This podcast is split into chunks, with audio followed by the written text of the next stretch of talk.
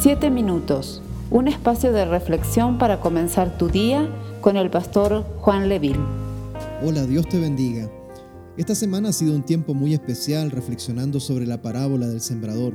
Es una parábola muy hermosa, pero que también nos desafía a que en nuestro caminar cristiano marquemos la diferencia predicando el Evangelio a toda persona.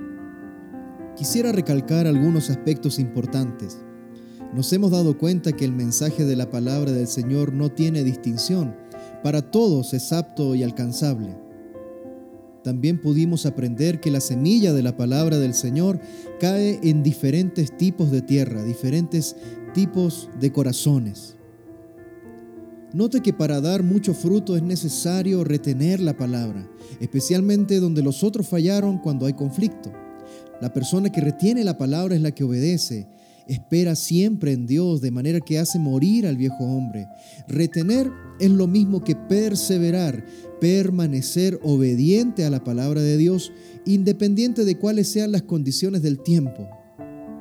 También debemos entender en este día que para llegar a dar mucho fruto, el corazón del creyente tiene que ser recto y bueno. ¿Qué nos enseña el Señor Jesús con esta parábola?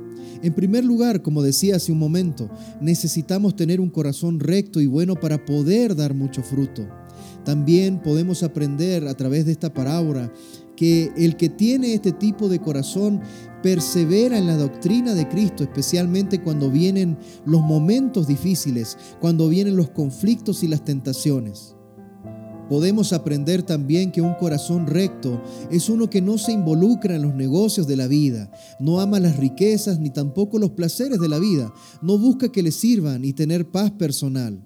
Un corazón bueno es aquel que no cede ante las tentaciones y que no cambia de opinión cuando vienen los problemas. Los verdaderos creyentes se caracterizan porque dicen presente, especialmente cuando hay necesidad. Su propósito en la vida es servir a otros. Los verdaderos creyentes deben examinarse cada día para evitar que sus corazones se contaminen. A la verdad, mis hermanos, si hay una de las parábolas que más representa el interés que Dios tiene de transmitirnos su mensaje de amor y salvación es la parábola del sembrador.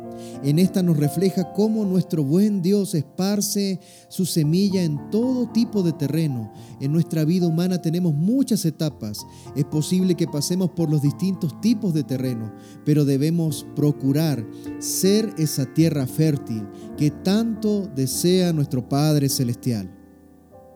En cuanto a la cuarta semilla, esta es la que ha caído en buena tierra, esa tierra fértil donde crece y se desarrolla fuerte y sana la semilla. Llega a ser grande, a aflorar y dar frutos maduros, como dice Jesús, en distintos porcentajes. Lo importante es que ha dado fruto conforme a los dones que Dios le ha dado. Dios es un Padre bueno, Dios es un Padre muy bueno y los padres solemos soñar con lo grande que serán nuestros hijos. Así sueña Dios con nosotros. Por eso tratemos de ser ese terreno que hace crecer y dar fruto a la semilla de Dios. Como sembradores del Evangelio, cada uno de nosotros no debería sentir que ha bajado los brazos o tirar la toalla cuando se presenta la oposición. El Señor nos ha demostrado también a través de esta parábola que ciertamente encontraremos oposición, ciertamente encontraremos diferentes tipos de personas.